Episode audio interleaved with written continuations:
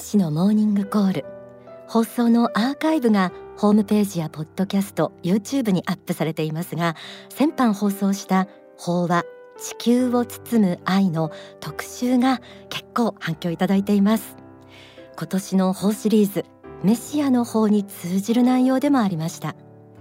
すでにこの番組でも2回メシアの法の特集お届けしていますが書籍を読み進めていくとひときわ興味を惹かれる章があります。第4章地球の心。この章ではシャンバラという地球の秘密について明かされています。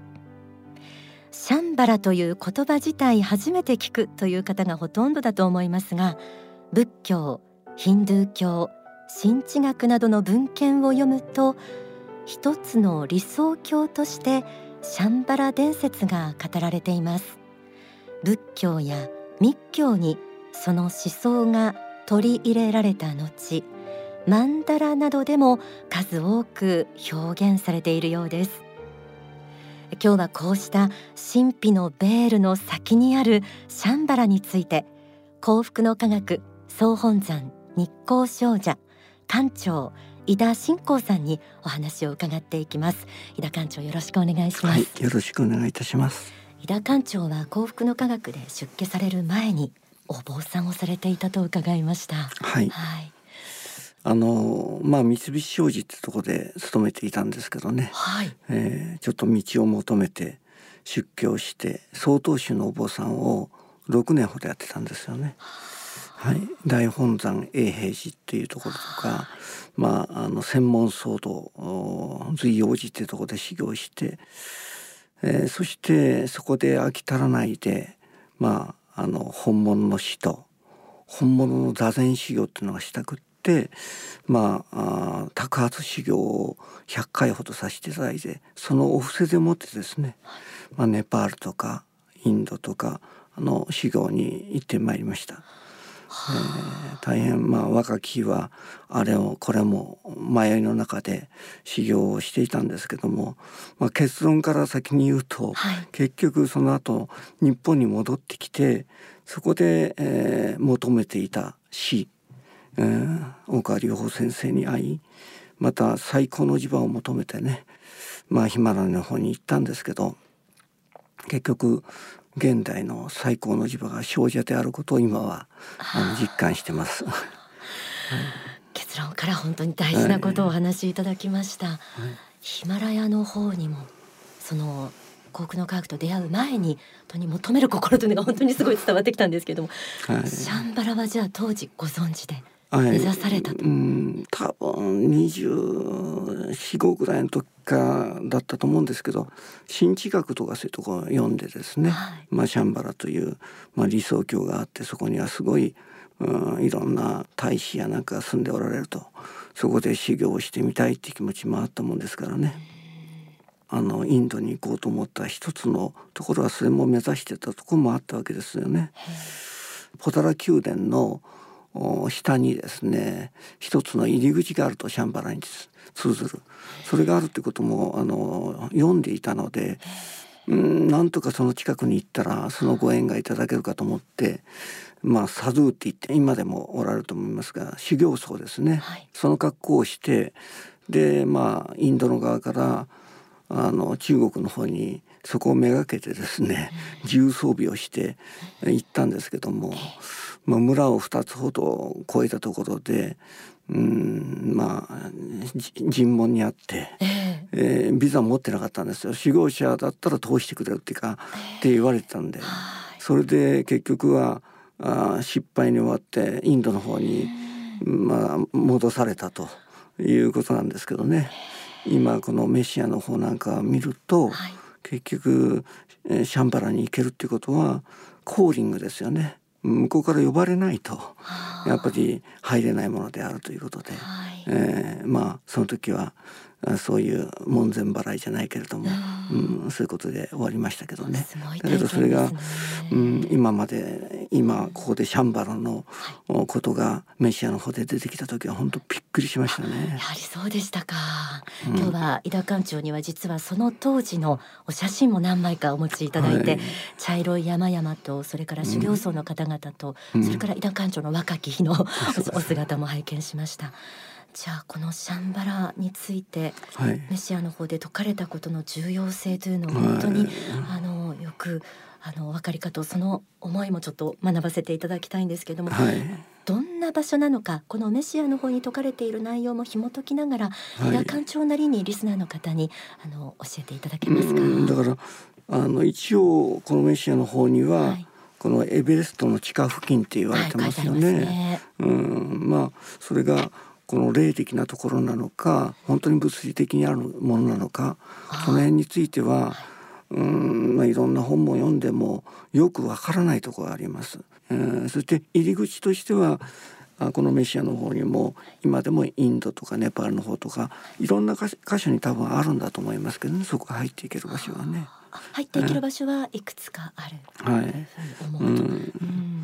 だけどまあそれがどういうふうになってるかっていうのはもう全然想像も今はできない。近くまで目指されていかれた井田館長をしても、そういう感じなんですね。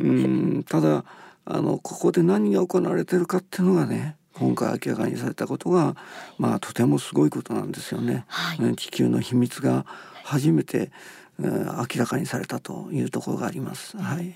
まずあの、まあ、ここで語られていることは一つは、まあ、メシアの修行をしているということとそのイニシエーションが行われていると。イニシエーションというのは秘儀なんですけどね、はい、まあ、秘儀っていうのはそれを受けないと本物にはなれないっていう。そしてそのイニシエーションを与えているのがあこのエルカンターレシュエルカンターレの地上に出てこない部分だって言われてるんですよね。ここがまたもうすっごい謎のところでありまして。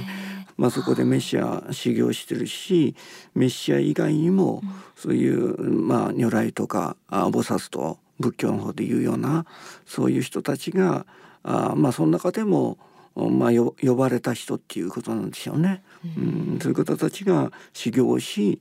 えー、まあ救世主はもとよりそう下の段階の方たちもイニシエーションもそこで受けているという場所であるということですよね。で、まあ、今回この明らかになったのはですね本当にシュ・エル・カンターレという、まあ、この地球神で回られる方根本仏なんですけどもこの方がそれなりのこの修行と選別を経てメシアというのをこの地球で育ててそしてこの地上に送り込んでいるんだとこの事実がはっきりしたというのはすごくまあその育てて送り込む仕組みの一端が明かされたっていうことですね。これはまあ非常に大きなことであろうと思います。システマティックにですねその人類を養成しているこういうセンターがあるんだということですね。これはもう主の愛っていうものを、うんまあ、確認できることだと思います。そして続々とそういうメシアをこう地上に送り込んでるわけですよね。うん、私も本を読ませていただいてキーワードだなと思ったのは霊的覚醒はいそうですねイニシエーションって先ほどから館長もおっしゃっていますが、まあ霊的覚醒って言っても本当に段階があるんでしょうけども最終的にこの救世主と言われる方たちですよね、まあ、九次元霊というふうに幸福の科学では言ってる、はい、こういう方たちがその霊的な世界精神的世界こそが魂の本拠地なんだと。そしてその魂修行ですね。魂の中枢部分である心の修行。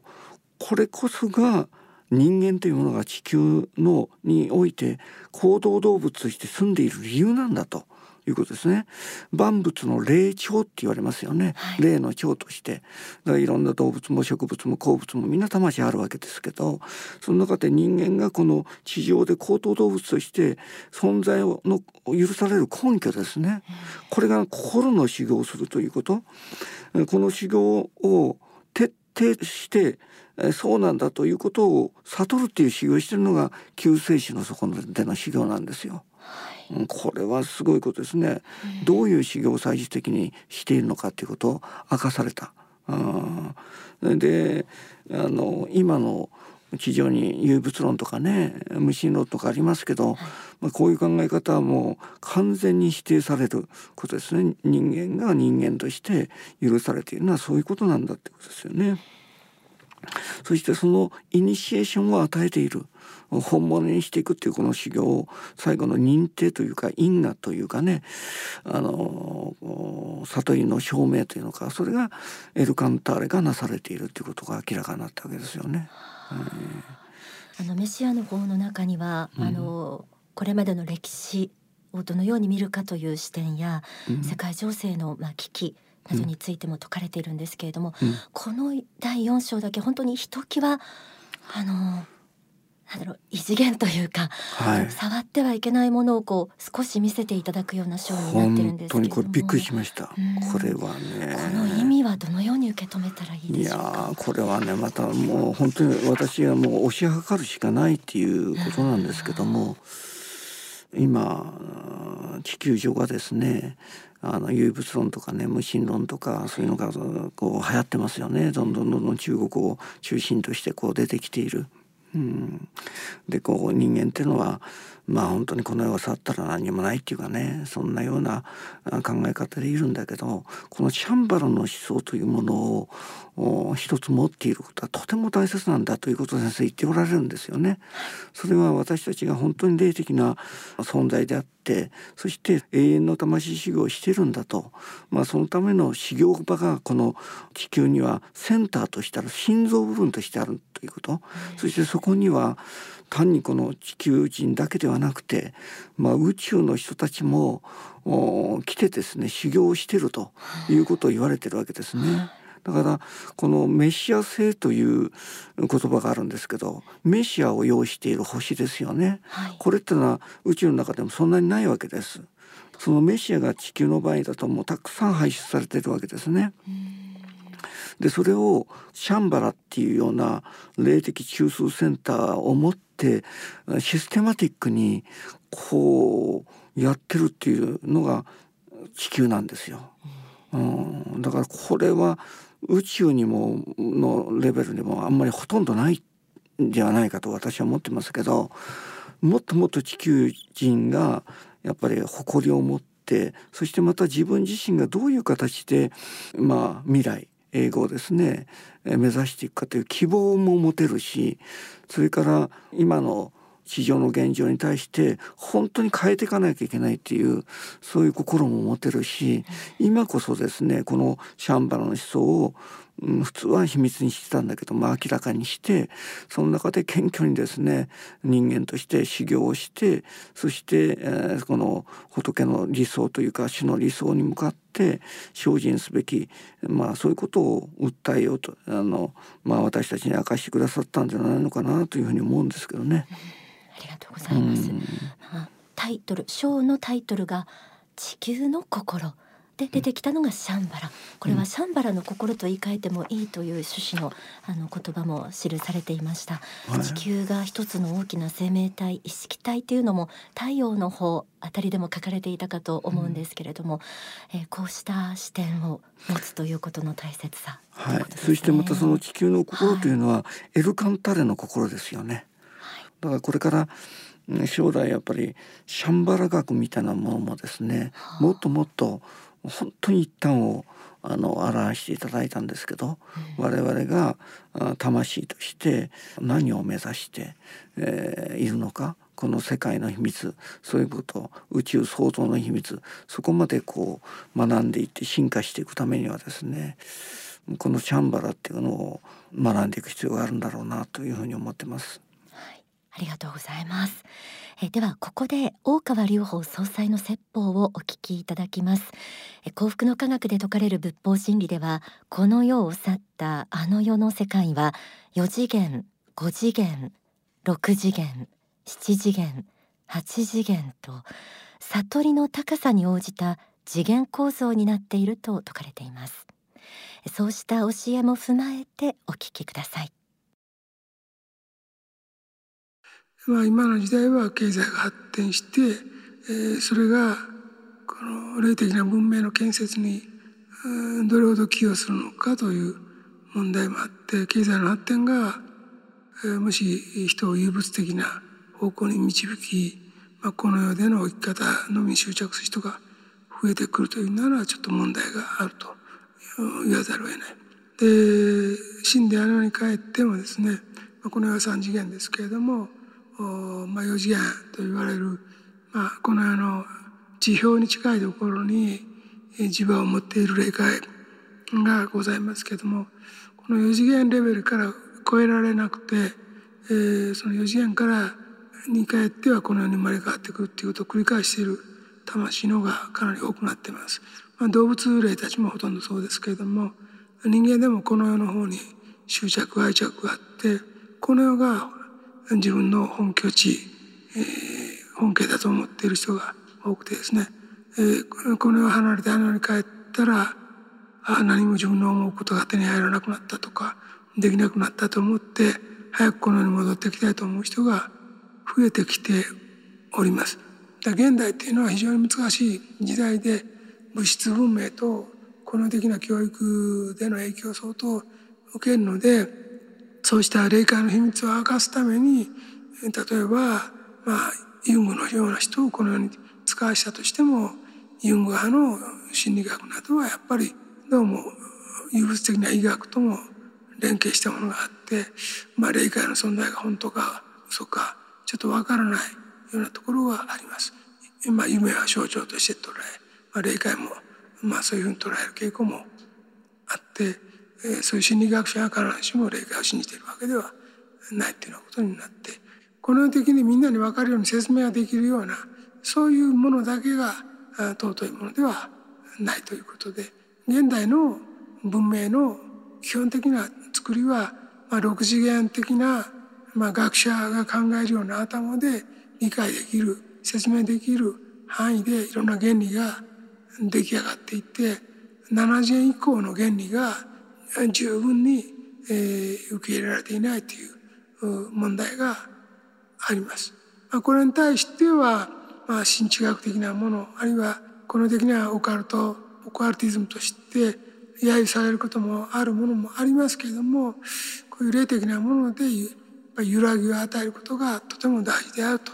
いうふうに私は考えております。まあそうした秘密の世界がまだまだあって、えー、全ての蓋が開いているわけではないということをどうか知っていただきたいと思います。今日はメシアの方の一生を作るべく地球の心ということをお話ししましたが、まあ、これはシャンバラの心でもあるということです。えー、皆様の悟りが進んだらそれなりにもっと高度なこともお教えしたいと思っております